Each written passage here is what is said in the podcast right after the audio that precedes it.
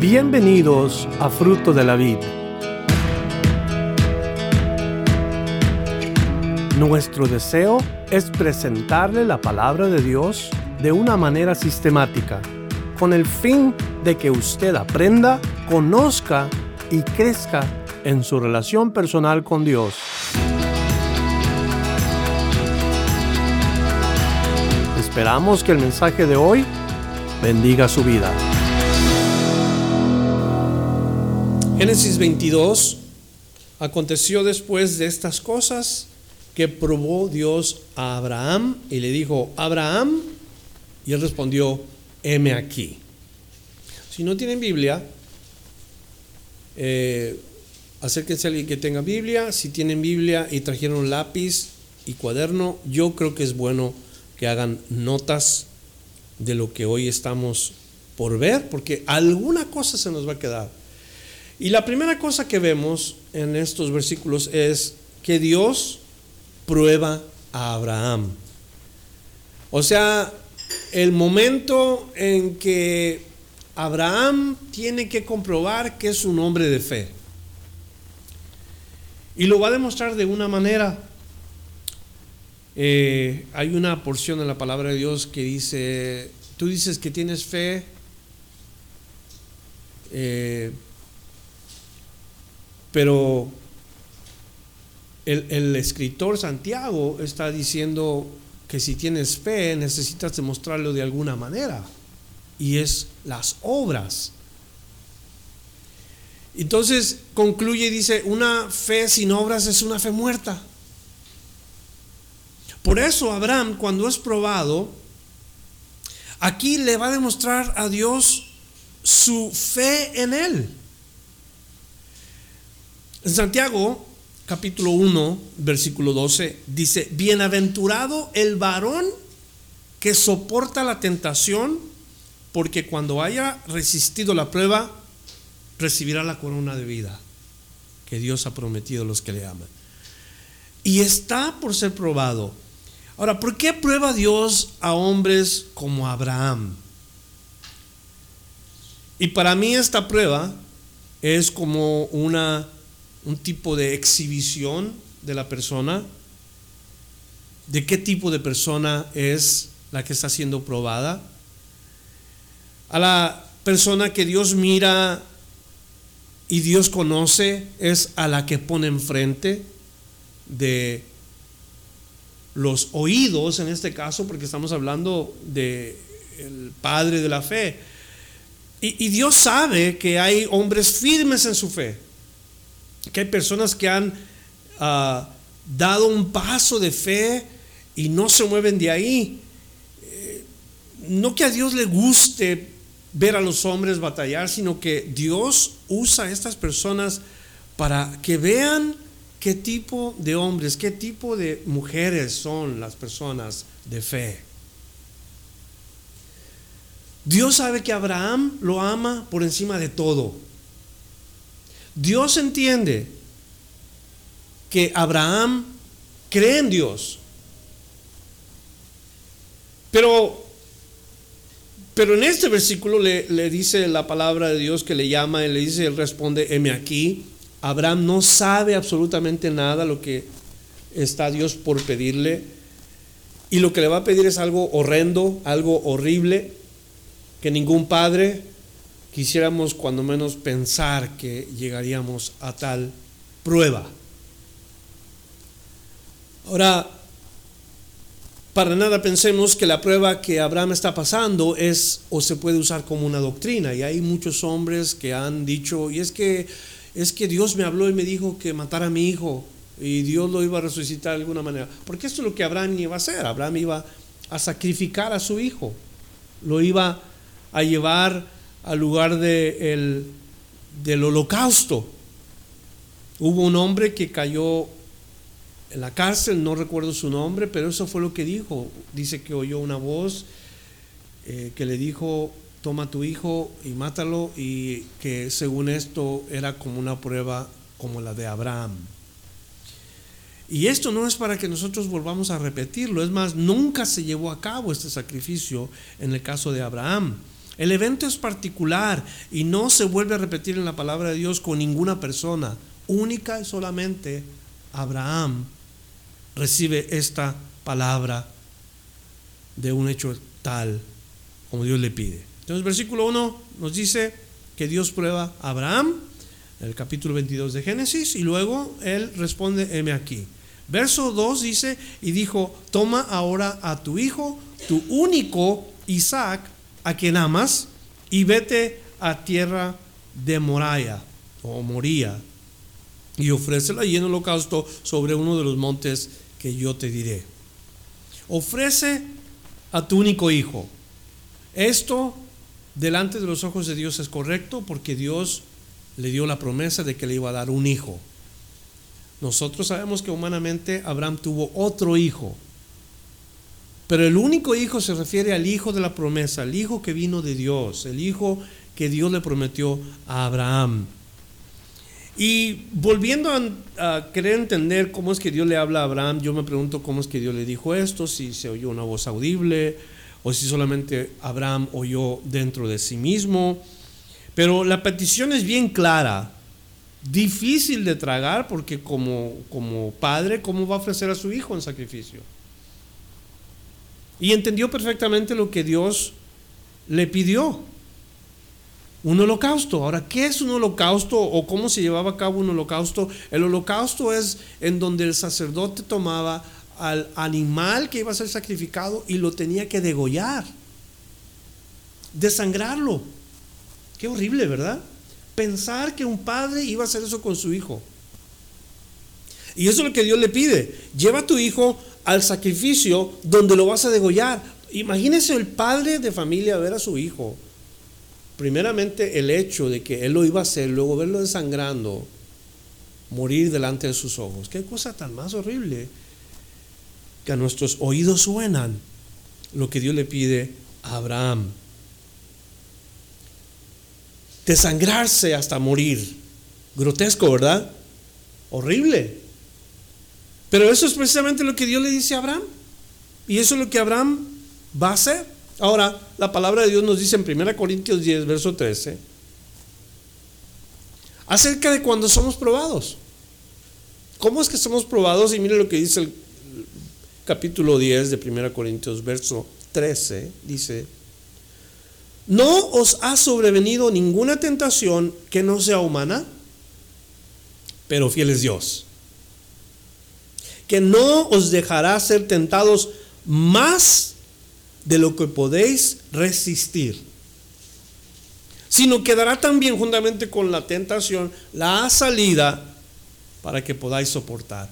Y esto no estaba en la mente de Abraham, lo único que estaba en la mente de Abraham es la promesa que Dios le dijo a este hombre, haré de tu descendencia una gran nación. Haré de ti una gran nación. Eso estaba en su corazón y eso estaba en su mente. Y cuando oye que le pide a su hijo, él no sabe lo que Dios va a hacer, pero como un hombre de fe está confiando en Dios. Difícil tarea. Ahora, no cuestiona a Abraham, porque en el versículo 13 aparentemente le dice una noche anterior, al día siguiente se levanta temprano por la mañana y dice, en, en albardó su asno, tomó consigo dos siervos y a Isaac su hijo y cortó leña para el holocausto y se levantó y fue al lugar que Dios le dijo. ¿Qué es esto? Plena obediencia. Abraham obedece contra todos sus sentimientos, contra todas sus dudas. Él no sabía por qué Dios le estaba pidiendo esto, pero no quería desobedecer a Dios. Es más, no quería hacerlo, pero fue contra su voluntad. Actuó contra sus sentimientos y contra su amor de padre. Iba a demostrar aquí verdaderamente que Abraham era un hombre de Dios, un hombre de fe. ¿Y cómo lo iba a demostrar? Obedeciéndolo hasta el final en lo que le pidió. La promesa ya se le había dado Dios, sus oídos sin duda habían escuchado lo que Dios le iba a dar. También sabe quién es Dios, porque un hombre de fe sabe quién es Dios. Y nosotros sabemos quién es Dios. Números 23, 19 nos dice la palabra de Dios, Dios no es hombre para que mienta,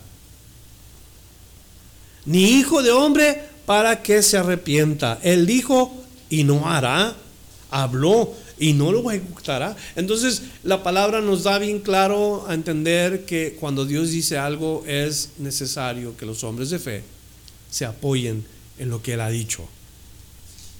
Las personas de fe se apoyen en lo que escucharon de Dios.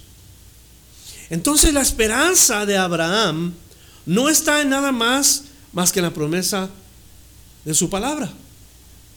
Y Dios va, jura inclusive por su palabra que va a hacer las cosas. Jura por sí mismo porque no hay nadie más grande, pero al mismo tiempo está jurando por su palabra, porque él honra su palabra.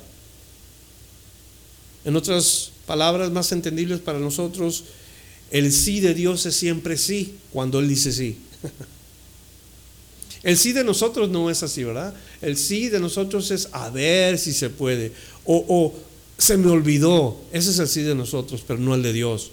Dios dice sí y esto toma lugar. Entonces Abraham se levanta de temprano, prepara su asno para el viaje. El viaje sin duda un viaje largo. Y pudiéramos sugerir que Abraham iría meditando durante este tiempo en lo que iba a hacer. Imagínense nada más el pensamiento del, del pobre hombre. Dios me pidió que tenía que sacrificar a mi hijo. Y, y durante todo ese tiempo iba a tener que estar pensando cómo lo iba a hacer. ¿Qué le iba a decir al hijo? Entonces toma dos de sus siervos, significante tal vez, Podemos decir en forma ilustrativa que estos representan siervos del Padre, en el caso divino los ángeles, que fueron testigos de la obra expiatoria de Cristo. Y ahí van los dos ah, siervos, tenían que haber sido de confianza. Es más, quizás uno de esos pudiera haber sido Eliezer, el más viejo de los siervos de Abraham, quien es una representación del Espíritu Santo. Por otra parte, Isaac también es tomado. ¿Quién es Isaac en esta fotografía o en este retrato? Él es una sombra de Cristo en esta ah, porción. ¿Por qué? Porque está siendo llevado al sacrificio. Y vamos a ver más adelante cómo es que simboliza inclusive hasta la cruz que carga Cristo en esta escritura. Nos dice entonces el versículo 4, al tercer día alzó Abraham sus ojos y vio el lugar de lejos. Indudablemente, una sombra de, de lo que aconteció un día en el monte de la calavera, en Gólgota. De lejos vio el lugar, así como Dios miró el lugar en donde Cristo fue crucificado y nos dice la palabra que Jesús se sintió abandonado por el Padre. Es una, es una manera de ponerlo y, poder meditar, porque el lugar donde Jesús fue sacrificado, en un instante, en ese lugar Jesús y el Padre tuvieron que estar separados. ¿En qué manera? No en la manera como Dios, sino en el hecho de que Jesús representaba la humanidad, el pecado de la humanidad, y Dios lo miró y dio su espalda porque representaba el pecado de la humanidad. Es difícil de entenderlo, pero así mira Dios el pecado. Y ahí estaba Cristo. El lugar lo vio de lejos. Tres días les tomó. El padre, al entregar al hijo, ah, con todo el dolor del mundo, lo tenía que hacer de tal manera, amó Dios al mundo que dio a su hijo unigénito. O sea, una foto preciosa de, de lo que representa el Padre y el Hijo.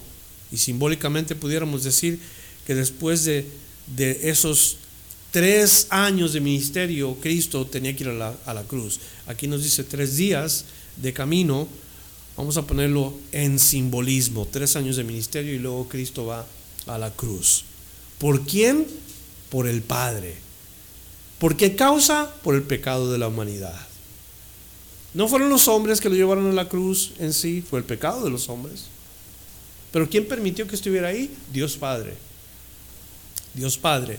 Dios Padre demandaba un estándar de santidad que nadie podía alcanzar. El único que podía llegar a cumplir el trabajo y el deseo de Dios fue Cristo, el Hijo de Dios.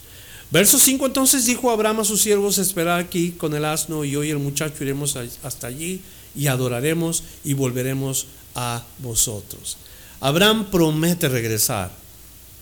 Esas son palabras de, de fe, podemos decir. O pudiéramos decir también son palabras de profecía porque Abraham estaba hablando, vamos a regresar, pero, pero ¿cómo iban a regresar? Con su misma boca promulga una palabra de fe que fue efectiva. No sé cuántos de ustedes a veces sienten la convicción de decir algo porque saben que la esperanza de un creyente está en lo que no se ve. Ahora voy a repetir eso. La esperanza de un creyente está en lo que no se ve, porque eso es lo que es la fe. La certeza de lo que no se ve. ¿Verdad? Entonces Abraham dice, vamos a regresar, demuestra una fe total en Dios. Y les dice a los siervos, esperen aquí con el asno. Ah, el asno es una representación de la victoria. Cristo no iba necesariamente a vencer en, el día que lo llevaron a Gólgota. Ahí pagó la culpa del pecado. Pero cuando vence, cuando es bajado y es sepultado, y al tercer día resucita resucita y la victoria sobre la muerte. ¿Cómo entró Cristo a Jerusalén el día que entró y le llaman la entrada triunfal? ¿Cómo entró? Montado en un asno. Entonces el asno podemos decir representa la victoria, representa la entrada triunfal, pudiéramos decir. Cristo tenía que morir y luego resucitar para triunfar sobre la muerte y sobre el pecado. Volveremos a nosotros, palabras de fe. El fundamento de estas palabras de Abraham, recuerden, es fe. Palabras que demuestran convicción. No a ver si regresamos, sino volveremos. Hebreos 11.1 es pues la fe, la certeza de lo que se espera, la convicción de lo que no se ve. ¿Ustedes creen en Cristo? ¿Creen en Jesús? ¿Por qué creen en Jesús si nunca lo han visto? Esa es la fe que Dios espera de nosotros. Nunca hemos visto a Jesús, pero sabemos que Él está ahí, que Él vive. Entonces Dios dice, esa es la certeza de lo que se espera. Esa fe tiene convicción, esa fe que aunque no ve, es verdadera.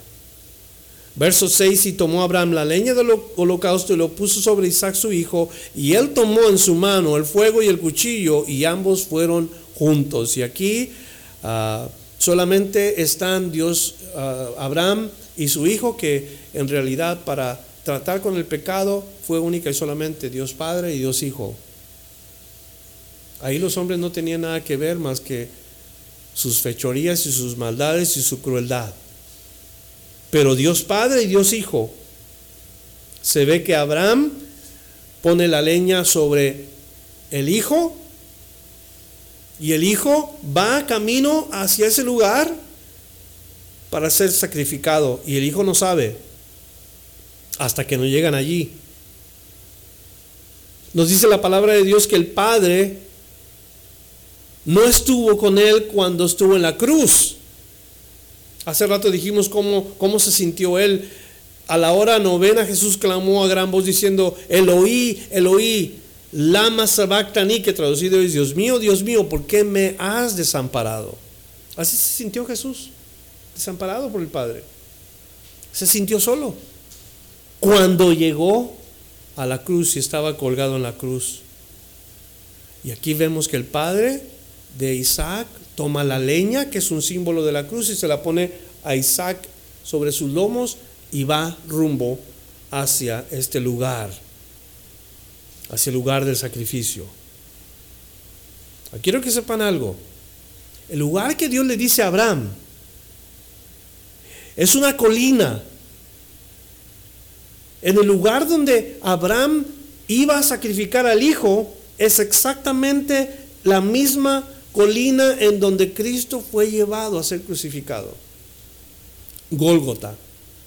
Misma serie de colinas. Quizás no el mismo lugar exactamente, pero la misma, la misma región. ¿Coincidencia? Yo pienso diferente. Y ahí en ese lugar, Abraham y su hijo se encuentran para hacer algo que la verdad ninguno de nosotros desearíamos hacer o estar en su lugar. Verso 7, entonces habló Isaac a Abraham su padre y dijo, Padre mío, y él respondió, heme aquí, mi hijo. Y él dijo, he aquí el fuego y la leña, mas ¿dónde está el cordero para el holocausto? Y respondió Abraham, Dios se proveerá del cordero para el holocausto, hijo mío. E iban juntos. Iban juntos y cuando llegaron al lugar que Dios le había dicho, edificó allí Abraham, Abraham un altar y compuso la leña y ató a Isaac su hijo y lo puso en el altar sobre la leña. No, no nos olvidemos lo que dice Abraham. Dice algo bien importante en estos versículos. Y lo que sobresalta para nosotros es que Dios le había dicho a Abraham que hiciera este acto contra todas las cosas que sentía, contra, o sea que Dios le, le pidió, hey, Abraham, esta es su chance, como quien dice, ve y haz lo que yo te mando. Pero la verdad es que Abraham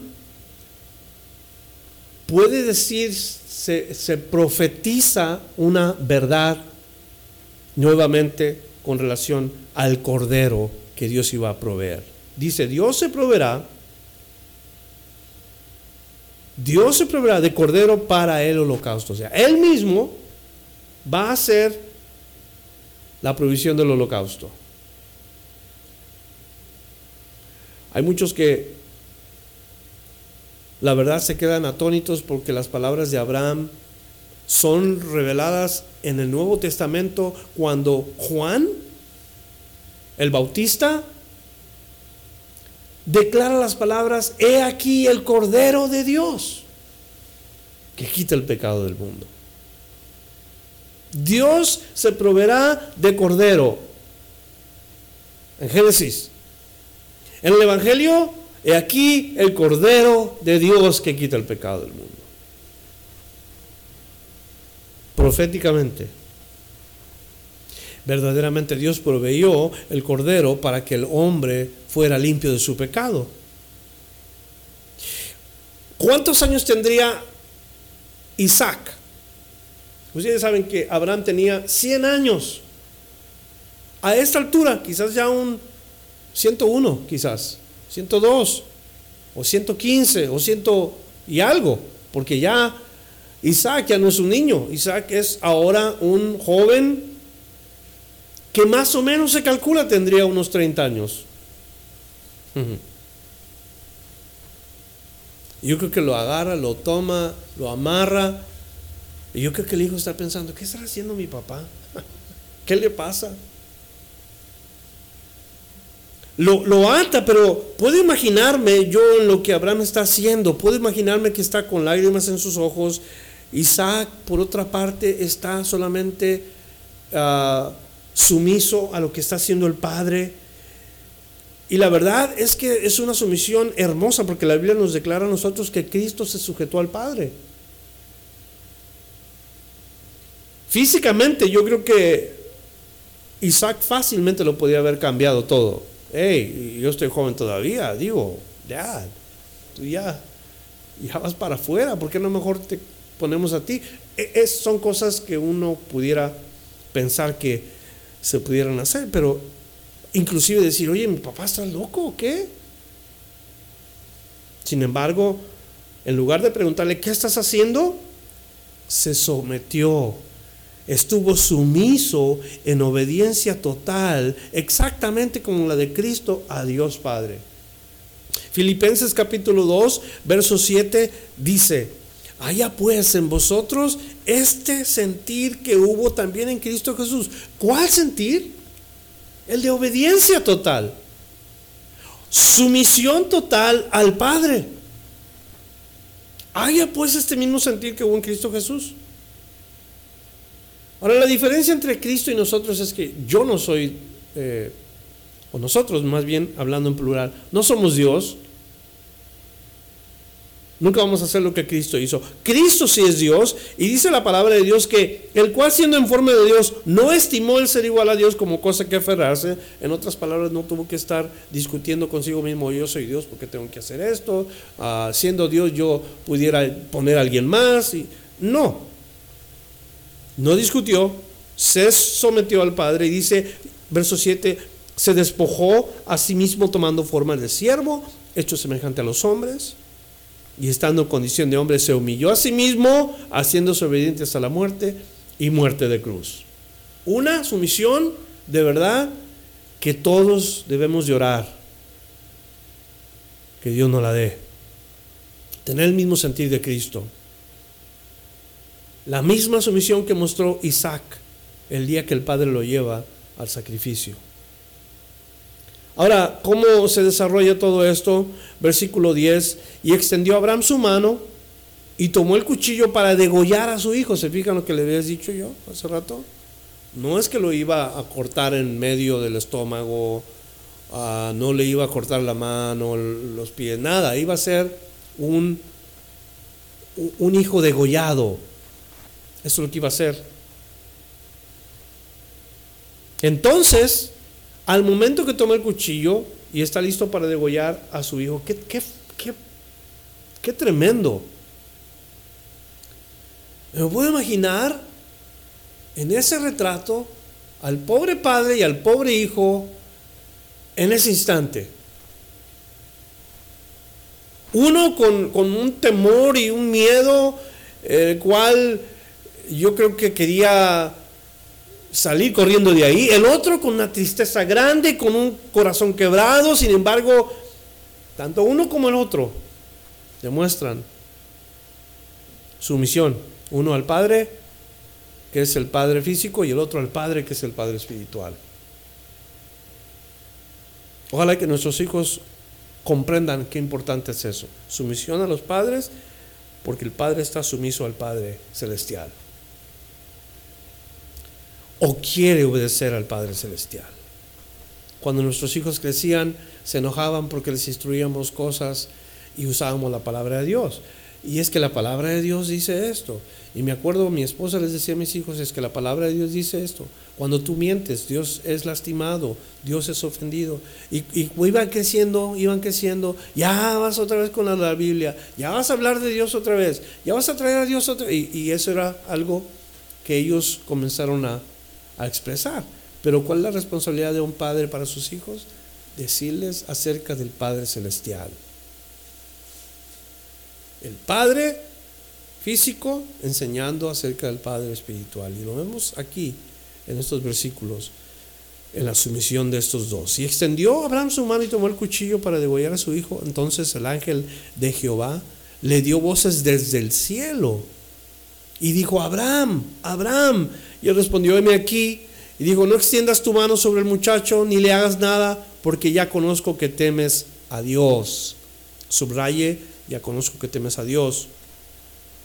Por cuanto no me rehusaste tu hijo, tu único, también puedes subrayar, no me rehusaste. Entonces alzó Abraham sus ojos y miró y aquí a sus espaldas un cordero trabado en un zarzal por sus cuernos. Y fue Abraham y tomó el carnero y lo ofreció en el holocausto en lugar de su hijo y llamó a Abraham el nombre de aquel lugar, Jehová proveerá. Por tanto se dice hoy en el monte de Jehová será provisto. La primera cosa, el ángel le dice, yo conozco que temes a Dios. Principio de la sabiduría es el temor de Jehová. No el temor a Jehová, el temor de Jehová. Eso quiere decir que el que tiene el temor de Jehová hace las cosas para honrar al Padre o a Dios, como el caso de Abraham. Sea lo que pida para honrar su nombre. Esa es una persona que tiene el temor de Jehová, que honra a su Padre en lo que le pide. Y luego después se nos dice en estos versículos, Jehová proveerá. En otras palabras, la, palabra que habló Abraham, Dios se proveerá de cordero, ahí está, cumplida. La palabra profética podemos decir, ah, o palabra de fe, como le quiera llamar, pero Dios le proveyó a este hombre exactamente lo que iba a necesitar. Jehová Jireh. Allí se convirtió Dios para Abraham en su proveedor. En la situación, Dios fue el proveedor de Abraham. Quiere decir esto que Dios puede ser también nuestro proveedor en el tiempo de la necesidad. Es más, lo es en el tiempo de la necesidad. Dios nuestro proveedor. Para algunos, vamos a decir que Dios no tiene ah, límites para la gente porque no hay límites para Dios. Si hay una pareja que no puede tener hijos, Dios se puede convertir en el hacedor o en el creador, en el dador de la vida. Para algunos que están enfermos, Dios puede ser el sanador de ellos. Para los que están inquietos o preocupados, Dios puede ser su paz. Para los que quieren eh, seguridad y para los que quieren eh, demostrar quiénes son y de quién dependen, Dios puede ser el estandarte. Para Abraham se convirtió Dios en todo esto, el proveedor, el sustentador, el hacedor, el sanador, la paz, el estandarte, su Dios eterno. Todo eso vino siendo Dios para Abraham. ¿Se acuerdan cuando se encuentra con Melquisedec? ¿Cuál era el nombre de Melquisedec? Príncipe de paz o rey de Salem, que es lo mismo. Rey de paz. Se encuentra con Dios, como quien dice, y luego le da el 10%. El Todopoderoso. Abraham, para este entonces, tiene conocimiento de Dios tal que su fe ha aumentado. Una tras otra, Dios le está mostrando cuánto ama a Abraham, los planes que tiene, ha salido de una, luego después Dios lo saca, entra otra, después Dios le demuestra cuánto lo ama, luego una tras otra. Esta es la prueba máxima de fe que Abraham tuvo. Ahora, ¿qué necesitas tú para que Dios se haga real en tu vida?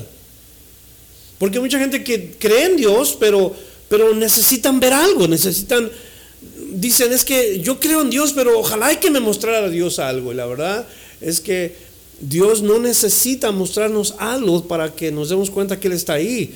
Pero se nos ha hecho Dios todas las cosas para nosotros. Se nos ha hecho sabiduría, justificación, santificación, redención. ¿Qué más queremos? ¿Cómo se nos ha hecho? En la persona de Cristo. Cuando nosotros creímos en Cristo. Cuando nosotros dijimos a Cristo, creo en ti. Para que no nos gloriemos solamente en Dios y decir, es que, pues gloria a Dios. No, gloria a Cristo. Porque el que se gloríe, gloríes en el Señor Jesucristo. Él lo es todo para nosotros. Todo. Ese es nuestro Dios. Verso 15 Verso 15 dice, y llamó el ángel de Jehová a Abraham por segunda vez desde el cielo. La primera vez es para decirle, hey, no hagas esto, no necesitas hacer algo que ya sé que vas a hacerlo, pero no lo hagas. Entonces, verso 16 dice, por mí mismo he jurado. ¿Se acuerdan que le dije yo hace rato por quién jura Dios? No puede jurar por nadie más porque no hay nadie más grande que Dios. Entonces Dios tiene que jurar por sí mismo. Y aquí le dice, yo por mí mismo he jurado, dice Jehová, que por cuanto has hecho esto y no me has rehusado tu hijo, tu único hijo, de cierto te bendeciré y multiplicaré tu descendencia como las estrellas del cielo y como las arenas que están a la orilla del mar. Y tu descendencia poseerá las puertas de sus enemigos. Noten algo conmigo en estos versículos. ¿Quién es el que le habla a Abraham por segunda vez? El ángel de Jehová. El ángel de Jehová. La primera vez, el ángel de Jehová. La segunda vez, el ángel de Jehová. Pero dice el versículo 16, y dijo, por mí mismo he jurado, dice quién? No dice el ángel de Jehová, dice Jehová. Hay una conexión entre el ángel de Jehová y Jehová, que es la misma persona. Ahora, ¿quién es el ángel de Jehová? Ya hemos dicho nosotros, el ángel de Jehová es una cristofanía. Una conexión del Padre y el Hijo. Yo les he dicho desde que empezamos el estudio cómo se ve eh, en esta, en esta fotografía al Padre y el Hijo actuando, todo el tiempo actuando, todo el tiempo actuando. Yendo como Abraham e Isaac. También el Padre y el Hijo están en todo esto. Y se me hizo tan, tan importante que lo notaran, que el ángel de Jehová y Jehová es la misma persona. Entonces que por cuanto has hecho esto y no me has rehusado a tu hijo, tu único hijo, de cierto te bendeciré. Ahora, cuando nosotros obedecemos a Dios, la promesa es que Dios te va a bendecir. ¿Tú obedeces a Dios? ¿Qué es la obediencia de un creyente? La obediencia de un creyente es la demostración de amor hacia el sujeto, en este caso Dios. Yo creo en Dios, ¿cómo le demuestro a Dios que lo amo? Obedeciéndole. ¿Cómo me demuestras que me amas, hija? Obedeciéndome, ¿verdad? En todo, ¿verdad? Tus hijos, cuando ellos dicen, oh, mom, dad, te amo, tú esperas ver obediencia en ellos. Eso es lo que esperas ver. Esperas ver que ellos respondan con una obediencia a ti. Y aquí le está diciendo el Señor, esta es la razón por la cual vas a recibir bendición. Haz hecho lo que yo te pedí, no me has rehusado a tu único, el único hijo que, que tú tienes, entonces yo te voy a bendecir y voy a multiplicar tu descendencia como las estrellas del cielo y como la arena que está a la orilla del mar. Y tu descendencia poseerá las puertas de sus enemigos. Ahora, esto no es en todo ah, la realidad. Dios le dice, esto es lo que van a hacer siempre y cuando ustedes caminen conmigo siempre y cuando ustedes obedezcan. Pero el pueblo de Dios, o sea, los israelitas, los descendientes de, Abraham, se apartaron de la palabra, se apartaron de Dios. Y en lugar de poseer las puertas de sus enemigos, sus enemigos poseyeron las puertas del pueblo de Dios, porque se apartaron del Señor. Y comenzar, el primer mandamiento, amarás al Señor tu Dios Ah, con toda tu alma, con toda tu mente, con todo tu corazón. Pero ¿qué hacen al principio cuando ellos comienzan como nación? Van en pos, de dioses ajenos, van, van y se hacen idólatras. Y comienzan a, a asociarse con los dioses paganos de aquellas naciones. Y por eso Dios permite que otras naciones vengan y se apoderen de sus puertas. Las puertas estaban en los muros de la ciudad. O sea, todas las ciudades tenían un muro alrededor para protección, pero había unas puertas principales por donde entraba la gente, por donde entraba ah, las personas. Los que no debían de entrar por ahí son los enemigos. Ahora, en el caso de la aplicación espiritual, nosotros, como quien dice, somos una casa con muros, pero también tenemos una puerta.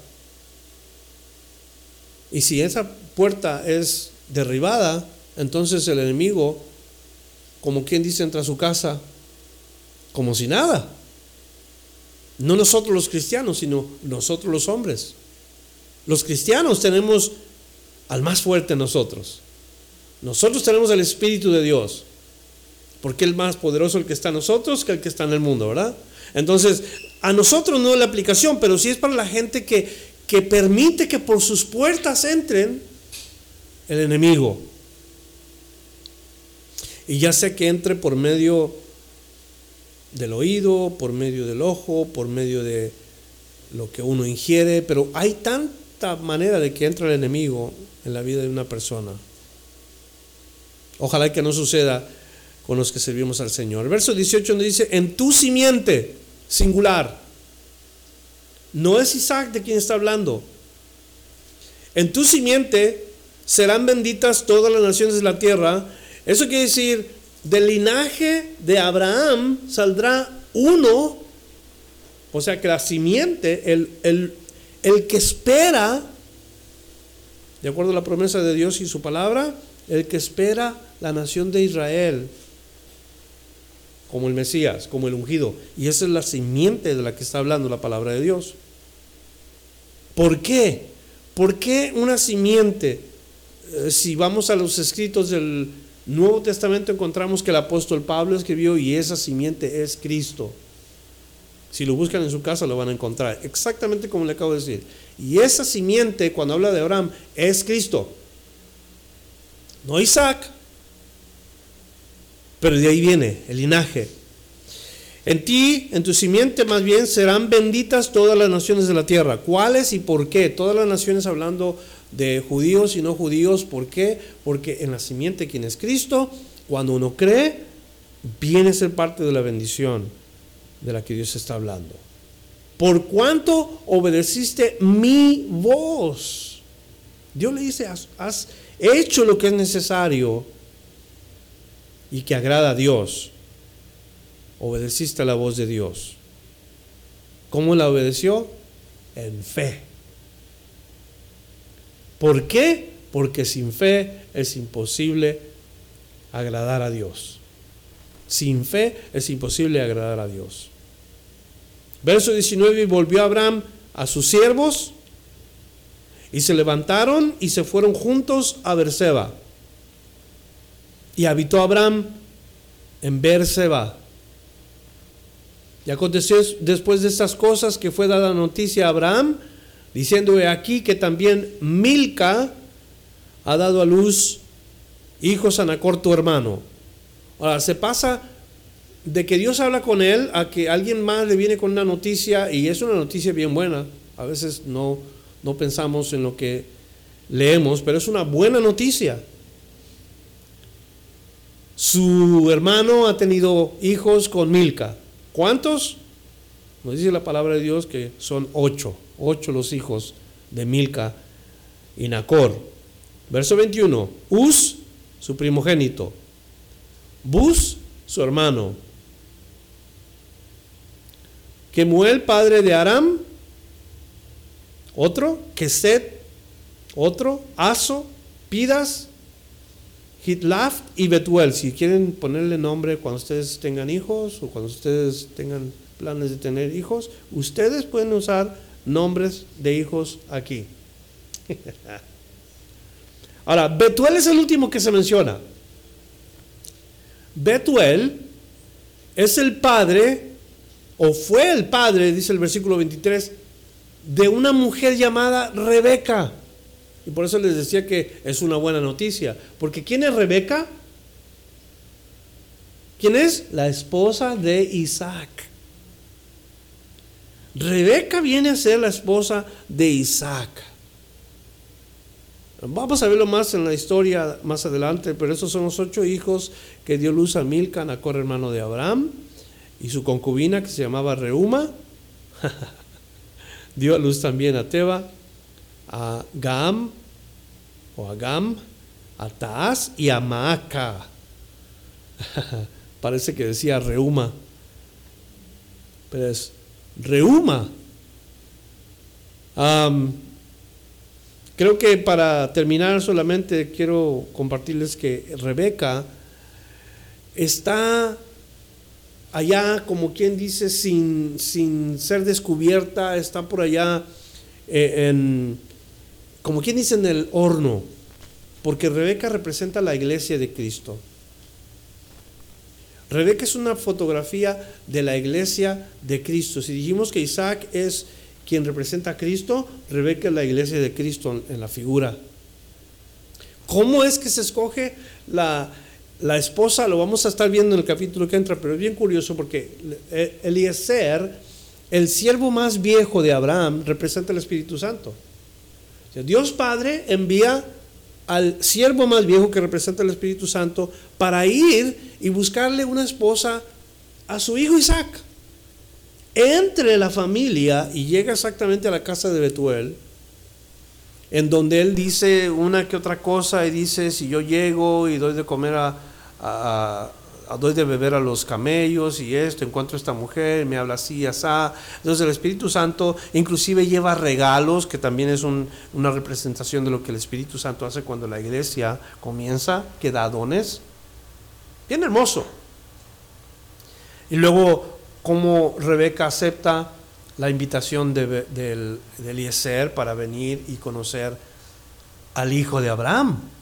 O sea, todo es una una foto perfecta de Dios Padre, Dios Hijo, Dios Espíritu y la iglesia, que todo está trabajando perfectamente como se hacen ah, las cosas en el, en el futuro.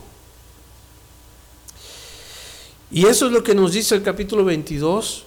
Creo que más que nada se trató de cómo ah, Cristo fue a la cruz por nuestros pecados, cómo murió ah, Jesús en la cruz del Calvario. Simbólicamente Isaac en el corazón de Abraham quizás ya había pensado, si mi hijo llega a morir, yo creo en Dios, que de alguna manera Dios lo va a levantar de los muertos, porque Dios prometió, y Dios no es un hombre para que mienta, Dios va a cumplir su palabra, y su fe estaba ahí, su fe estaba en Dios, y él quería que Dios de veras se manifestara. Hasta el último segundo Dios se manifestó cuando Dios le habla del cielo. Hermosa foto de un hombre de fe. Y, buena enseñanza para que nosotros aprendamos a esperar en Dios. Ahora, les puedo asegurar que Dios no nos va a probar así como a Abraham, porque eso fue escrito una sola vez, con un propósito. Pero quizás si nos pida otra cosa Dios. Quizás si nos diga, hey, ¿sabes qué? No me rehuses esto en tu vida. Y cada uno sabemos qué es aquello que podemos rehusarle a Él. Y es mejor que se lo entreguemos y que creamos en el Señor que Él va a solucionar aquello o a cambiarlo si es posible. Vamos a orar y vamos a darle gracias a Dios, por favor, juntos en esta noche. Te damos gracias, Señor y Dios, por la oportunidad nuevamente de tenernos juntos. Gracias por escuchar la enseñanza de hoy. Visítenos en frutodelavid.com para escuchar más mensajes, para obtener las notas del estudio y para comunicarse con nosotros. Que Dios le bendiga abundantemente.